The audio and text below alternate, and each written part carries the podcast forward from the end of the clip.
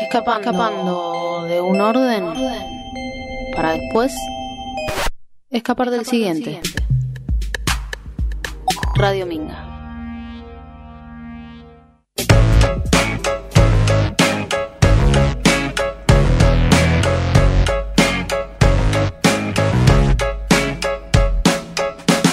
Verdad es que no hay una verdad. Leí en una pared de la ciudad. Habrá sido una virtud o casualidad. Y sentí inquietud de estar a merced de tanta sed de dualidad.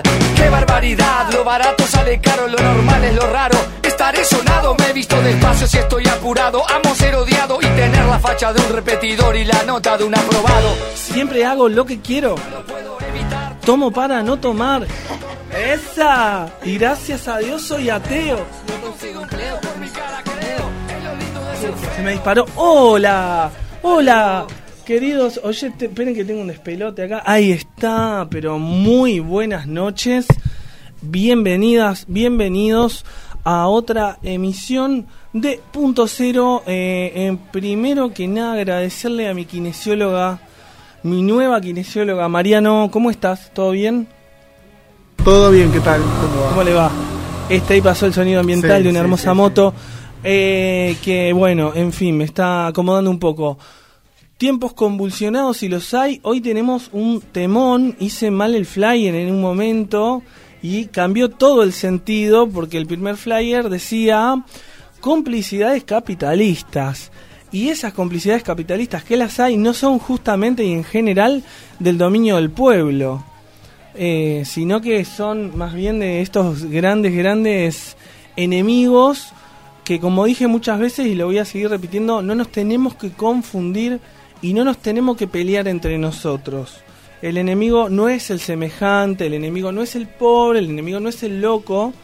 Los enemigos, nuestros verdaderos enemigos, son estas bestias que con el capital que tienen en sus manos destrozan al mundo entero. Buenas noches, señora Verónica Cecilia, ¿cómo le va? Buenas noches, Javier. Hola, Mariano. Hola, Radio Minga. Hola a todos los oyentes. Y bueno, algo de esto que decís, incluso se puede poner en tensión porque sí, sí, sí, Javier, todo se puede poner en discusión y abrir, no necesariamente para quebrar y destruir, sino para abrir posibilidades. Hoy estaremos compartiendo algunas propuestas de Paul Preciado sobre el norte y el sur. Y bueno, voy a retomar un poco tus palabras para ponerlas en discusión, porque si el mal es aquello otro, eh, me hace ruido. El sur eh, siempre fue lo otro, lo vedado. El poder eh, construye al norte y al sur con, con ciertas valoraciones positivas para quien construye esa geografía, nos va a decir por preciado, cuando piensa al poder. Y si los malos son los otros, eh, de dónde surgieron, qué tienen esos otros que ver con nosotros. Algo de esto nos va a decir Preciado sobre que nosotros también tenemos un sur, también tenemos lo vedado, también tenemos lo feo, la caca, lo oculto. Pero bueno, un poco hoy vamos a estar compartiendo.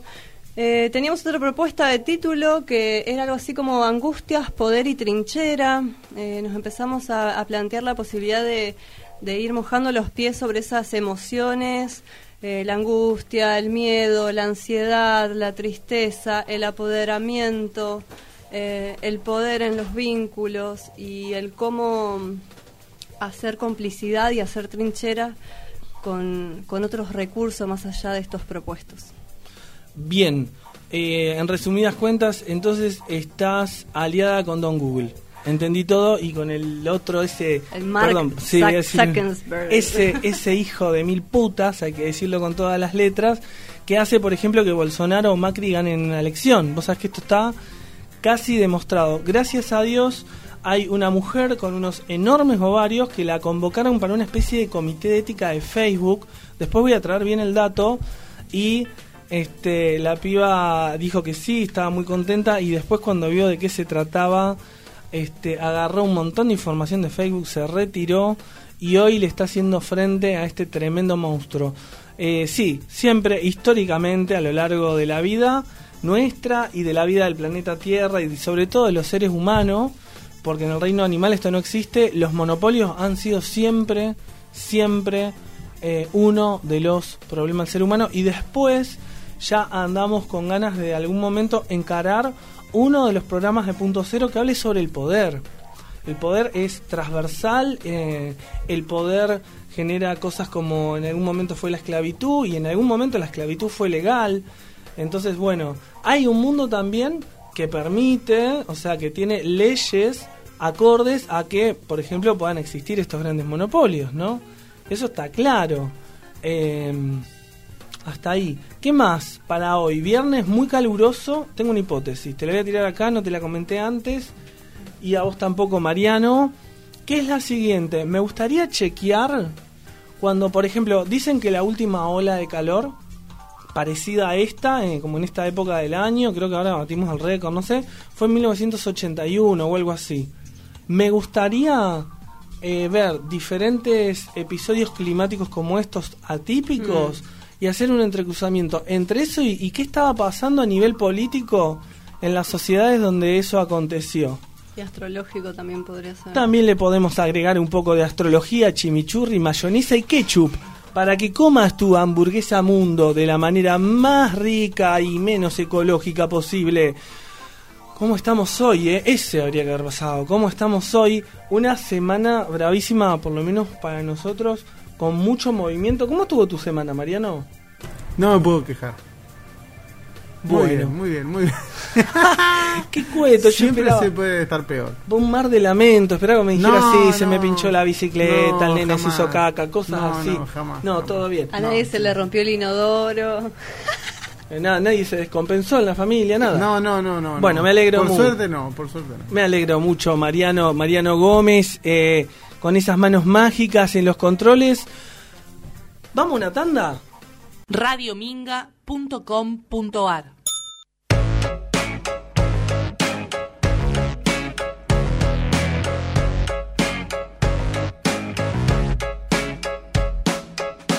La verdad es que no hay una verdad. Leyendo una pared- Angustia, poder y trinchera. Vamos con esta primera parte.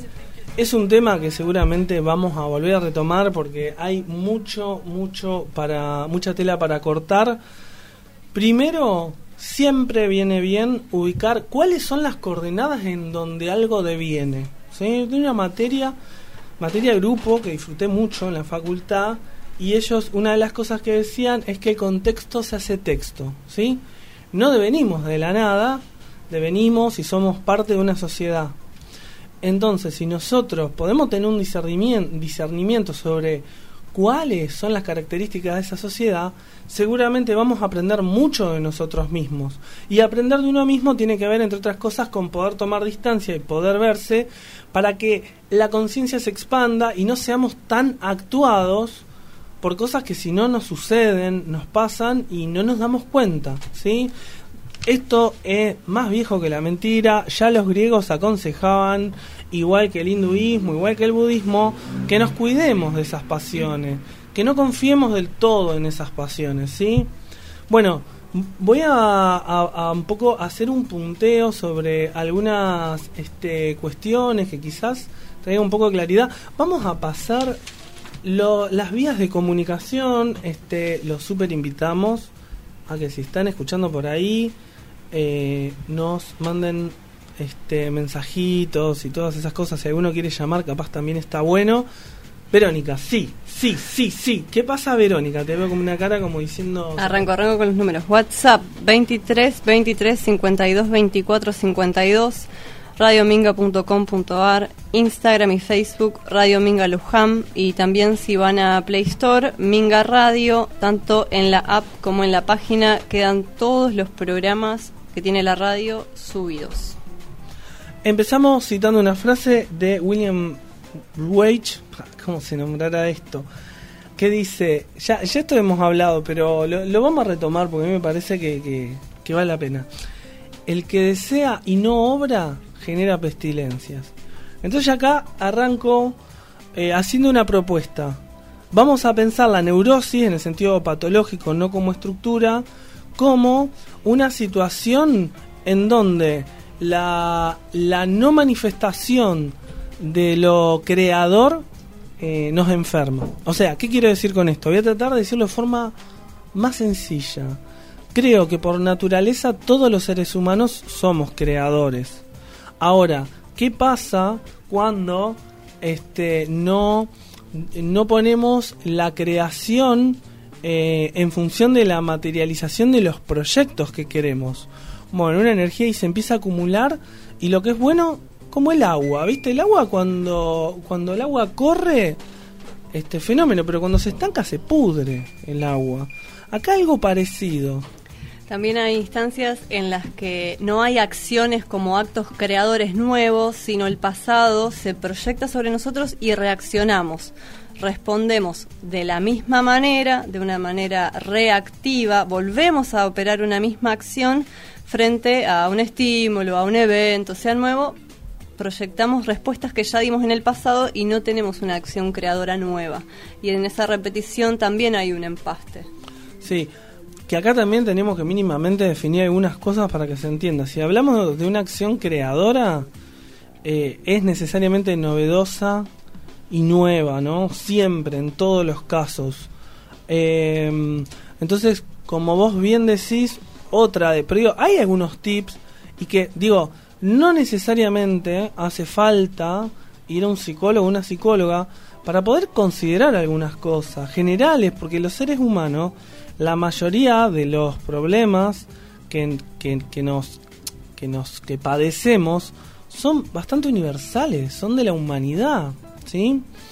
Entonces, bueno, vamos a entonces caracterizar un poco eh, cómo está conformada nuestra subjetividad eh, en esta sociedad que vivimos. Y después vamos a dar algunos tips para este, pensar cómo podemos este, hacer frente a, por ejemplo, esto que vos nombrabas de la repetición. También cuando decías, bueno, una acción creadora es una acción por completo nueva. Y ahí eh, pensar que cuando pensamos en las acciones creadoras no estamos pretendiendo ni siquiera para nadie, para nosotros mismos tampoco. Algo que siempre quiero mencionar es, che, nosotros tenemos estas propuestas y las habitamos y nos habitan en diferentes grados, en diferentes momentos pero nuestros seres son seres humanos que, que no están al 100% a veces alineados con esto, digamos, y no, no vamos por la vida coherentizados al 100%, eh, tenemos estos horizontes y como horizontes son tales, ¿no? Eso quería hacer hace un par de programas atrás esa nota al pie. Eh, se me venía que no planteamos hacer un invento o de un día para el otro hacer una acción que no sea por completo ajena y que eso es creador. A veces un acto creador es generar una pequeña resistencia en la inercia que nos lleva a hacer siempre el mismo movimiento. Entonces quizás para una persona un acto creador es si siempre obró de una misma manera o le respondió a alguien con el mismo tono de enojo o mm, se manejó de una misma forma eh, monótona o aislada o, no, no, no, entabló diálogo con otros, quizás para esa persona un movimiento creador sea un, dar un, un pequeño salto, un pequeño paso que puede ser un salto en una comunicación diferente no estamos pidiendo inventos, tampoco estamos pidiendo nada en general. Claro. Eh, estamos pensando en cuáles son las alternativas en forma de potencia que existen en la realidad, eh, que no están siendo actualizadas, pero que están ahí latentes para nosotros. Bien, a partir de tu aclaración, porque vos sabés que está bueno lo que aclaras, porque si no, desde, desde el yoísmo, eh, alguien podría decir, pero estos, ¿de qué se la dan? Estos vienen acá a dar cátedra, digo, che, no, esto no... Hay un montón de gente que habló estas cosas y es que hablemos de, no, no es que uno es, porque a veces algunas personas este, quizás entienden que para poder hablar hay que ser ejemplo de, ¿no? Entonces, por mm. ejemplo, un terapeuta debería ser una persona que no tenga ningún problema. Y eso después lo vamos a abordar, pero eso viene del yoísmo y de suponer que habría una imagen de autoridad que no tiene ningún tipo de fisura y que entonces es voz autorizada. Entonces, vaya redundancia, propuesta, autoricémonos a pensar y autoricémonos a hablar. Es preferible hablar y equivocarse que eh, eh, mantener un silencio soberbio. Bueno, angustia, acá eh, vamos a compartir un, poco un punteo que vino de, una, de una clase de, de Marcelo Persia. está en el Instagram, tiene un Instagram que se llama Teóricos Miércoles Noche que si alguna vez lo quieren escuchar, eh, está, están muy buenas las clases de este profe. Entonces dice, angustia no es ansiedad, tristeza, frustración, nostalgia, temor, consternación. Se califica como sociedad, mercado, sistema, realidad, mundo a lo que debería llamarse capitalismo.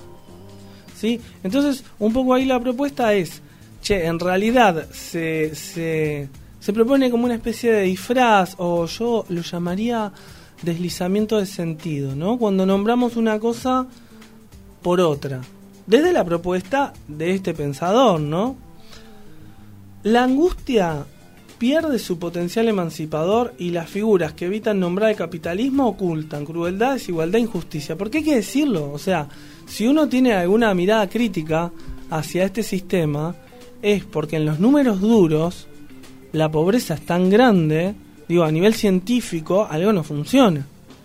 O sea, si tenemos una sociedad que es violenta, eh, etcétera, etcétera, etcétera, donde hay muchísima gente pobre, donde el 3 o el 4% de la población mundial acumula todas las riquezas, bueno, gente, esto no está funcionando.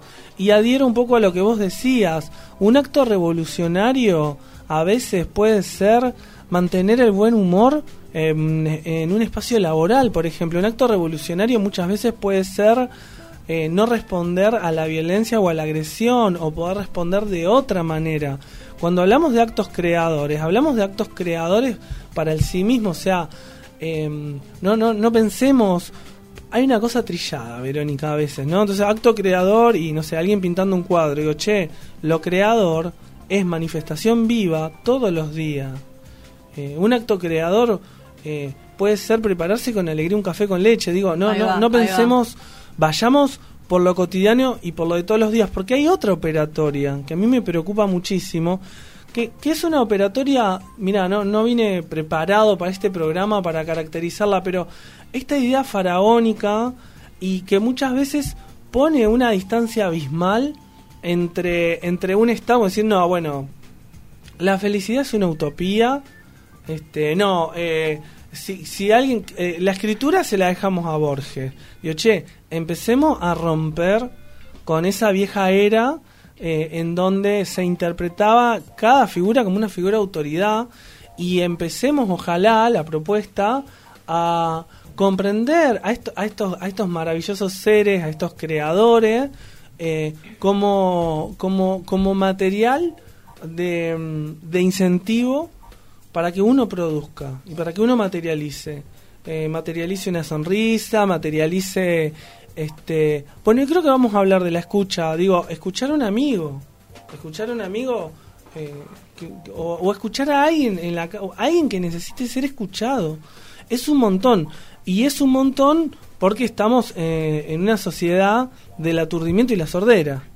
Eh, no debería ser algo tan atípico, ¿no? En fin, no y mira, todavía voy por el primer punto. Esto puede ser un poquito más Vamos y vamos, vamos y vamos. Dale. Sobre esto del capital, a veces eh, volvemos y algo mencionamos eh, aquella vez que hablamos sobre el aire y trabajamos la respiración eh, o no. La verdad es que era una idea que teníamos ahí dando vuelta. Eh, la cuestión de la, la, inhalación y el capitalismo, ¿no? Esa cuestión retentiva. el tener es el verbo capital de la cultura actual. Verbo capital valga la redundancia, ¿no? Entonces uno quiere tener más que el otro, la cuestión de la competencia. Entonces si yo, si el otro tiene más que yo, entonces yo soy menos, pierdo poder. En general queremos tener más belleza, más dinero, más culturas, más estatus, eh, hijos exitosos. Todos queremos ser superiores a los demás eh, y a veces nos lanzamos a esa carrera eh, de competencia por el poder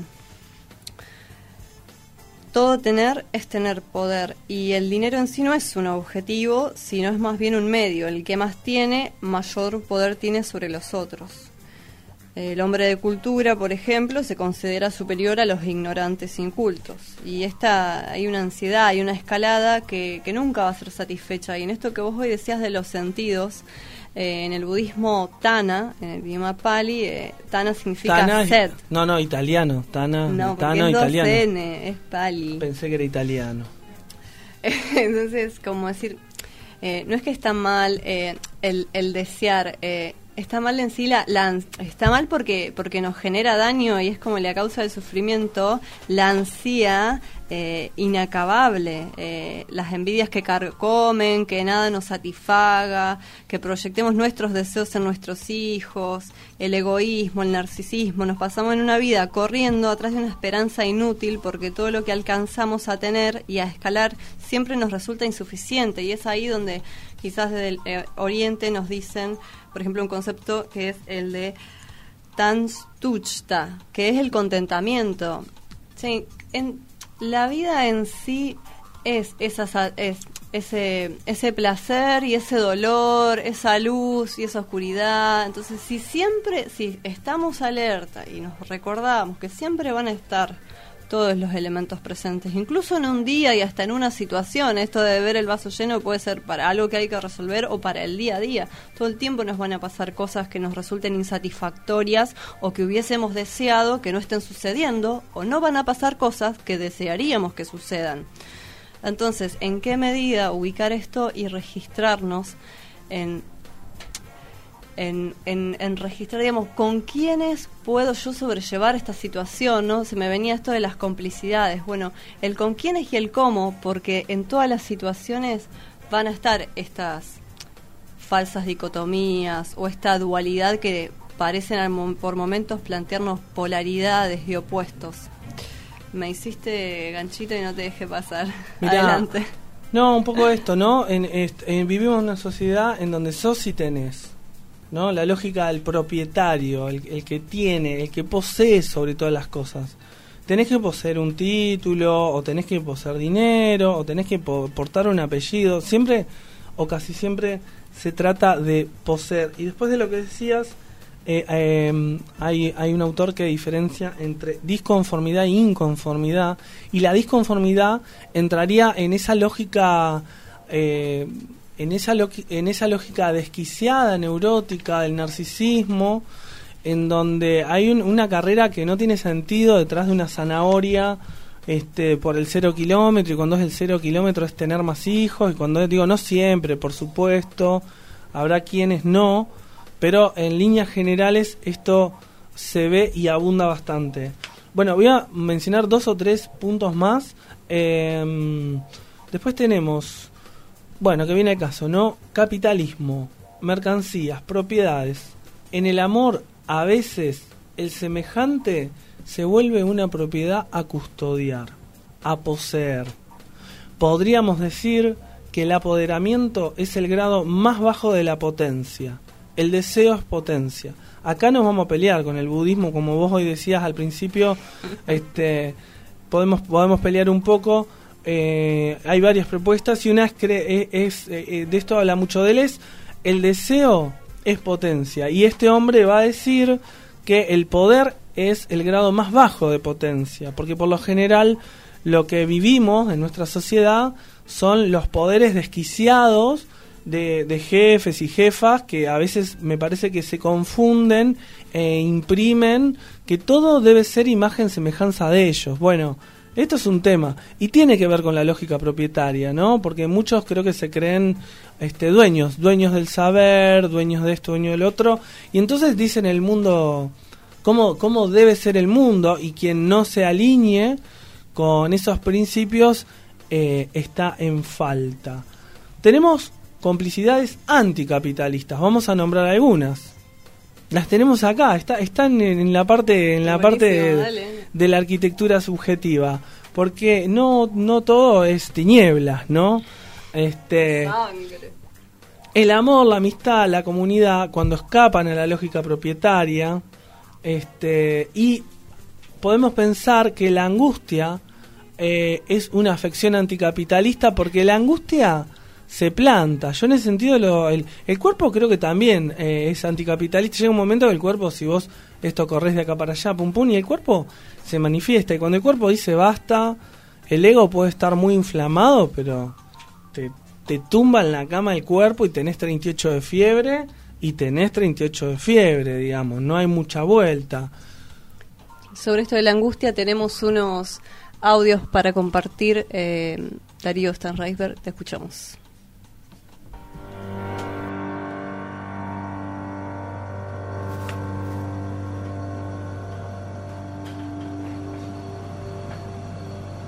Hay algo que molesta. Siempre molestó. Y no es algo que venga desde afuera. Es como una incomodidad. Un agujero sin fondo. Una ansiedad. La filosofía se vende. Un negocio inesperado. Algo a lo que quiero llegar, pero no puedo. En tu caso, Darío, llevaste la filosofía hacia un terreno en el cual no la queríamos ver. Algo a lo que quiero llegar, pero no puedo, porque no existe. Y te extrañamos. ¿Y por qué quiero alcanzar lo que no existe? que supo defender a la filosofía Eso molesta. y no entregarla a la masividad, que ha sido la peor manera de traicionarse. Molesta la molestia. ¿Se puede calmar esta ansiedad? ¿Se calma? Siento un malestar, pero sobre todo siento. Eso es lo importante. Es un malestar en el cuerpo, pero en el cuerpo no tengo heridas. ¿Qué es esta herida en el cuerpo que es sin cuerpo y que no puede calmarse? Darío desde la filosofía nos trae un poco más de, de la angustia existencial, ¿no? Como, como una angustia eh, de, de fondo, como un agujero sin fondo, dice por ahí, eh, un barril sin fondo. Y en esto lo de la ansía, por eso digo, está en tensión y no. eh, ubico que, que el deseo que sea potencia y creo que la idea de que la sed eh, causa sufrimiento no es opuesta sino complementaria porque en esto de la ansiedad que él menciona ahí mm, eh, en su programa que hoy compartimos el audio la cuestión de la ansía no hay una cuestión de de carrera, de, insatisfacción. Creo que el deseo tiene algo de creador. eh, frente a la nada, frente al desasosiego, frente a la re- repetición, frente al vacío y a- y a lo inerte, eh, el, deseo puede ser como una propulsión hacia lo creador.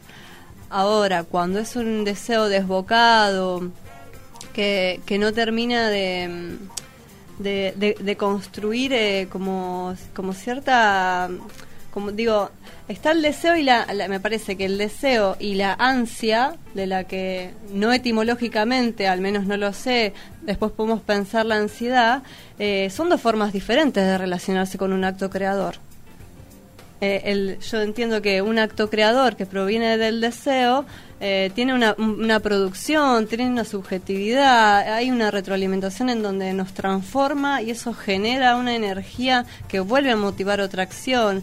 En cambio, la, la ansía es medio esa, ese deseo que es un barril sin fondo, que es un agujero negro el que parece eh, una escalada, tiene, tiene un vértigo, tiene personas que, que nos corren atrás o a veces dentro de uno, ¿no? La ansiedad que, que te corre y te aprisionan las palabras eh, y lo que no está o lo que está o lo que duele parece que, que, nos corren en picada. Bien, alguna vez vamos a hablar en este programa de Alfredo Moffat, que es un, un, un argentino que estuvo trabajando con Pichón Rivier, otro argentino. Sabes que acá hubo mucha, mucha producción, her- hermosas personas que han producido mucha teoría.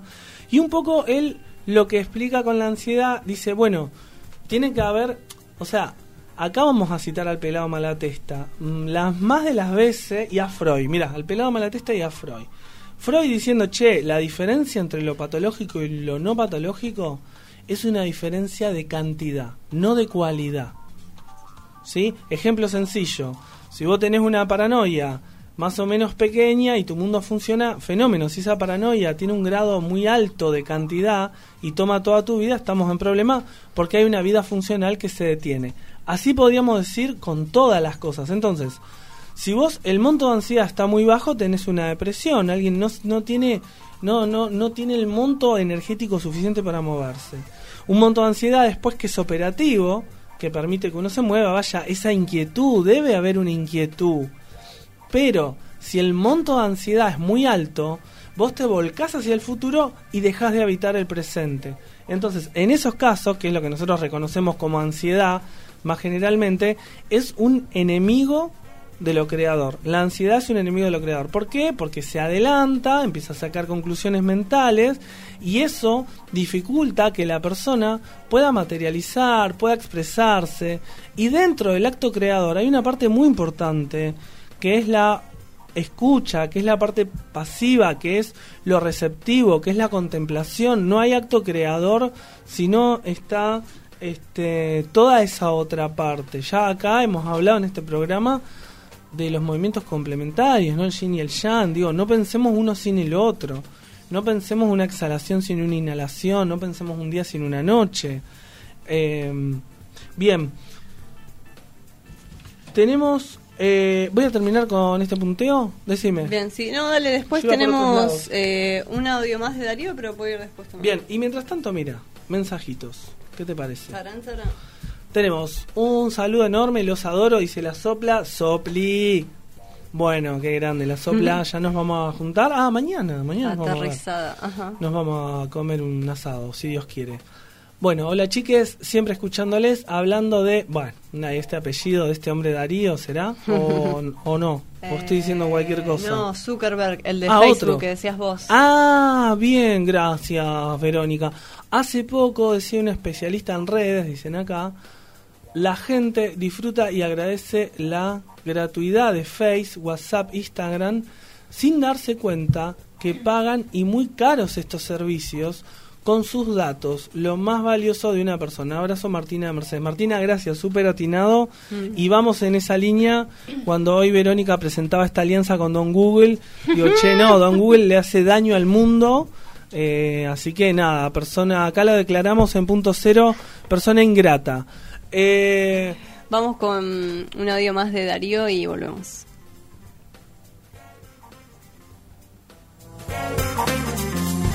¿Es la angustia algo que podemos resolver o es un rasgo esencial de nuestra condición humana? ¿Se puede resolver la angustia? ¿Se debe? Por fin llegó el día. ¿Es la angustia un estado psicológico Jake. ¿Cómo está? o filosófico?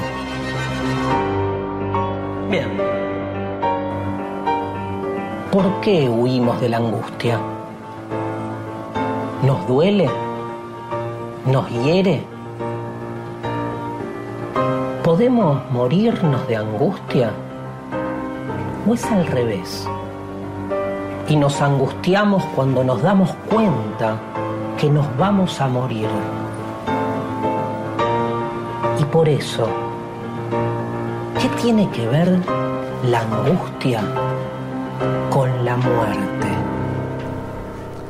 Otra de las vertientes para pensar la angustia o la angustia ex- existencial, eh, más allá de la, la angustia relacionada con el deseo, la ansiedad o lo no satisfecho, es esta cuestión de la muerte, ¿no? Lo último, a veces aquello, eh, algunos han dicho alguna vez que es la angustia de la muerte o la muerte misma los que nos da lugar para generar proyectos entre nosotros y la muerte y el deseo es la capacidad de ir proyectando o produciendo esos actos, esas experiencias, esos desarrollos como antelaciones o evitaciones eh, de ese encuentro tan frontal y abierto que es eh, el de para algunos llamado despedida. hay algo que molesta, viene de adentro, agujero, ansiedad, algo a lo que quiero llegar y no existe. ¿Y cómo cuesta mirarnos hacia adentro? El deseo es movimiento. radiominga.com.ar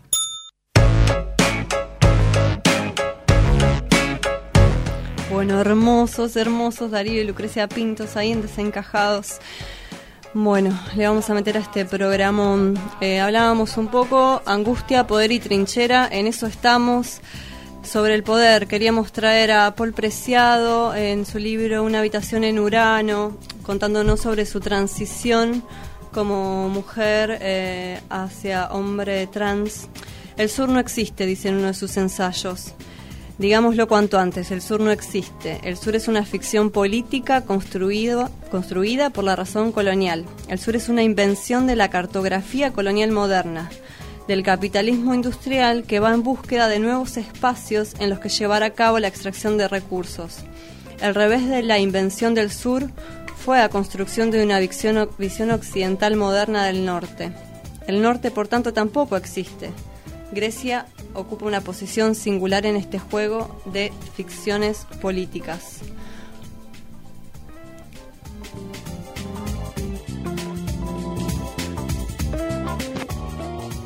El sur no es un lugar, sino el efecto de relaciones entre poder, conocimiento y espacio. La modernidad colonial inventa una geografía y una cronología. El sur es primitivo y pasado, el norte es progreso y futuro. El sur es el resultado de un sistema racial y sexual de clasificación social. Es una epistemología binaria que opone arriba y abajo, la mente y el cuerpo, la cabeza y los pies, la racionalidad y la emoción, opone también la teoría y la práctica. La división entre norte y sur sobrescribe cualquier otra forma de espacialización. Cada sociedad designa su sur. El sur es un lugar donde se lleva a cabo la extracción y donde se deposita la basura. El sur es la mina y la cloaca, el corazón y el ano, es el lugar temido por el norte como reserva de potencia revolucionaria, y por eso allí se intensifican el control y la vigilancia. El sur es el campo de guerra y la prisión, el lugar de la bomba y el de los residuos nucleares. Es un mito sexualizado y racionalizado, es animal, femenino, infantil, marica, negro, potencialmente enfermo, débil, estúpido, discapacitado, vago, pobre. El sur se representa siempre como carente de soberanía, carente de conocimiento, de riquezas y por lo tanto como intrínsecamente endeudado con respecto al norte. El sur es el lugar en el que se lleva a cabo la extracción capitalista, el lugar en el que el norte captura energía, significado, disfrute y calor. El sur es la piel y el útero, el aceite y el café, es carne y oro. Bueno, ahí vamos con la caracterización de Sur que, trae Preciado y nos dice un poco que la cartografía del mundo fue creada por, por estos... Eh, Eurocentristas. Eurocentristas, sí, capitalistas, que fue funcional a un sistema, a, a la retención de las riquezas eh, por parte de, algunos países o algunos grupos. Nos plantea también eh, en su transición incluso de... Eh, ella lo, que va poniendo en discusión es, che, las dicotomías son todas un invento. la realidad es, es un todo, es una completud y después hacemos un ejercicio de, cerramiento sobre eso y de catalogamiento y cuanto menos conceptos utilizamos, más estamos restringiendo la amplitud que tiene lo real. Y en esto eh, el trabajo de, las dicotomías que a veces nos ponen en una falsa tensión. Eso decía apreciado por el sur y por el norte, nos dice que es el otro extremo de la epistemología binaria. El norte aparece como lo humano, lo masculino, lo adulto, lo heterosexual y lo blanco el norte se representa como cada vez más sano, más fuerte, más inteligente, más limpio, más productivo y más rico. El norte es el alma y el falo, el esperma y la moneda, la máquina y el software. Es el lugar de la recolección y la ganancia. El norte es el museo, el archivo y el banco. Todo tiene un sur. El lenguaje tiene un sur, la música tiene un sur, el cuerpo tiene un sur, tú mismo tienes un sur. Gira la cabeza, cómete el mapa, hackea la línea vertical, devuélvele la soberanía a tus pies y baila. Deja que tu sur también decida.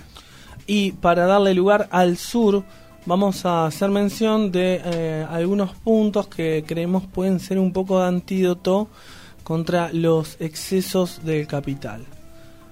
Todos somos discípulos y maestros, o sea, todos tenemos algo por aprender y todos tenemos algo para dar, para que otro aprenda.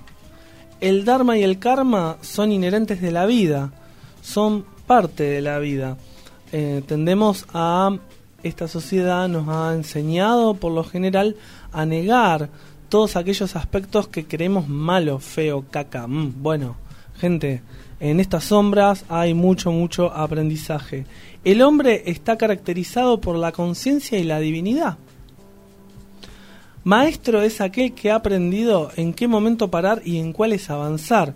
Esto es un punto importante también porque pareciera que en esto de lo, proactivo, ¿no? Como que, que siempre hay que estar al palo, siempre hay que hacer más, siempre hay que estar 10 sobre 10. Eh, gente, la sabiduría puede estar, me lo digo a mí también, en aprender y en comprender en qué momentos detenernos y en cuáles avanzar. El discernimiento es la posibilidad de crecer, es por ello que solo puede ser bueno cueste lo que cueste esta condición, trayéndole al yo a veces pesares y sufrimientos.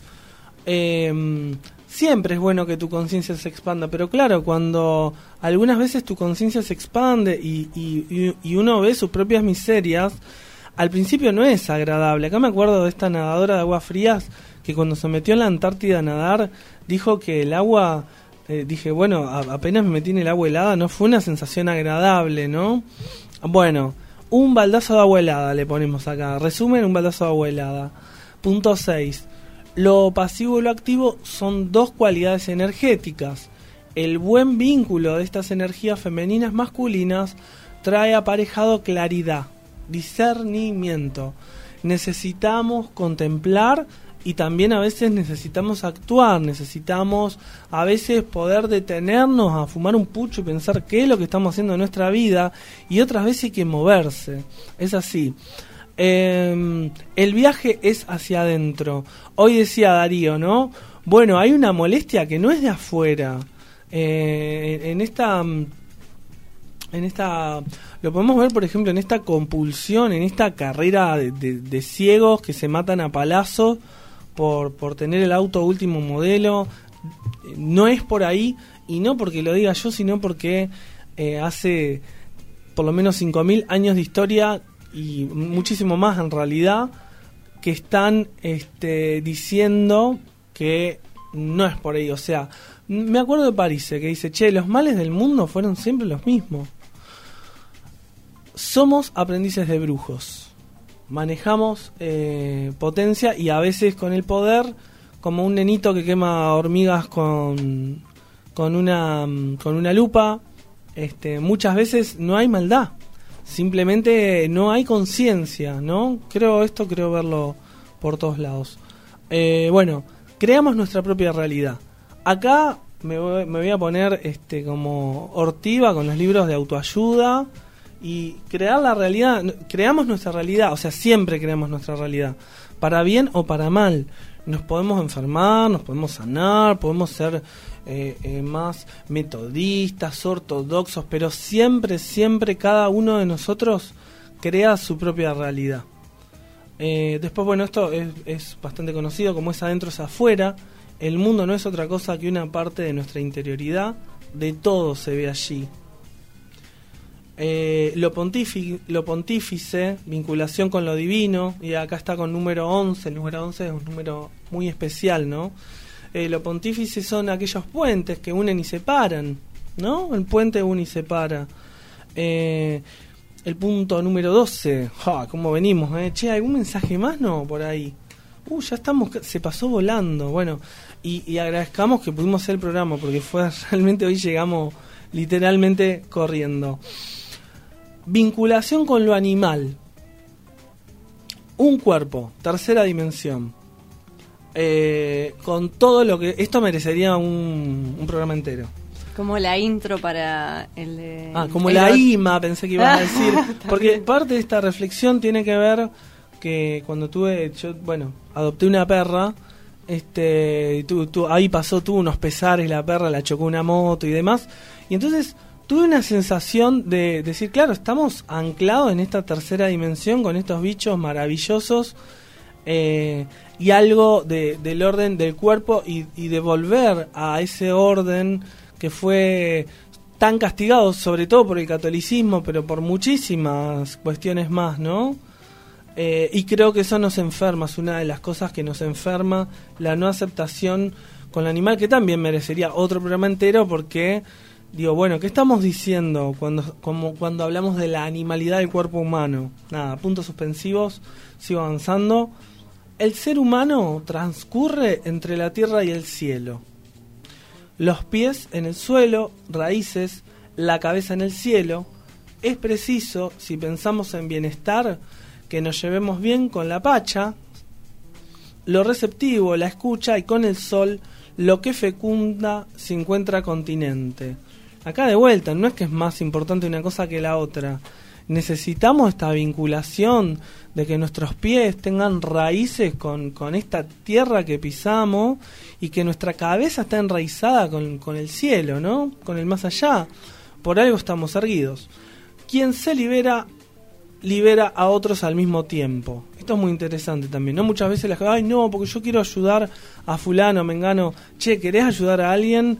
Bueno, ponete a trabajar con vos mismo y vos misma y de esta manera eh, naturalmente estás ayudando a que el mundo esté mejor.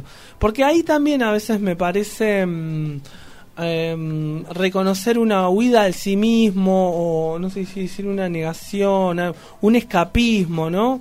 Este, algunas personas eh, que sospechosamente ayudan tanto al prójimo y con el sí mismo hay cosas ahí por trabajar. Bueno, eh, esta es otra otra parte importante que propon- propone lo siguiente.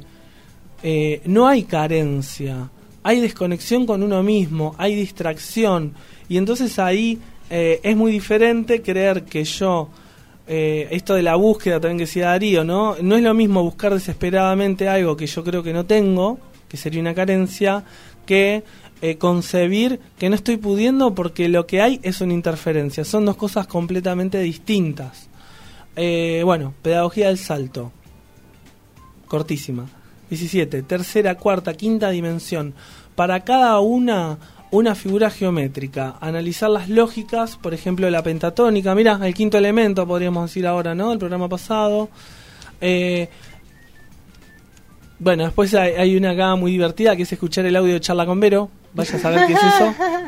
Eh, se puede hacer un juego. Uy, esto es bueno, delirio total, ¿eh? Vamos, vamos a terminar medio delirante o no tanto. Se puede hacer un juego terapéutico que te lleven a audios, películas, músicas. Anda a saber. Bueno, después ¿Será otro día voy a contar, pero tengo, tengo, tengo una terapéutica para proponer. El aprendiz, no, dice eh, la 19, porque esto tiene números, ojito. El, el aprendiz en el budismo significa humildad, entusiasmo. Di- Ditri, ditri, algo así, vos que sabes qué es eso. Que no nos estén escuchando lo de la escuela. El mar de la alteridad, confianza y terminamos con la gramática generativa, que vaya a saber qué es. Bueno, y vamos cerrando este programa, nos vamos despidiendo por hoy con una lectura eh, breve. Muchas gracias a todos los que estuvieron ahí escuchando nuestras ideas bellamente caóticas. Y les decimos lo siguiente. De a poco se va llegando. Primero son las palmas sonando, después vienen los pasos avanzando. Uno nunca es uno, y muchos nos vamos encontrando. A la magia hay que empujarla, al fuego hay que encenderlo, y hay que nunca vino. Diego, Maxi, Lula, Pablito, Dani, cada persona que se encuentra es el encuentro. Cada tarea encuentra su mano y cada abrazo su hueco. De a poco se va llegando, un encuentro más hasta encontrarnos. Ya nos conocíamos, ahora un poco más.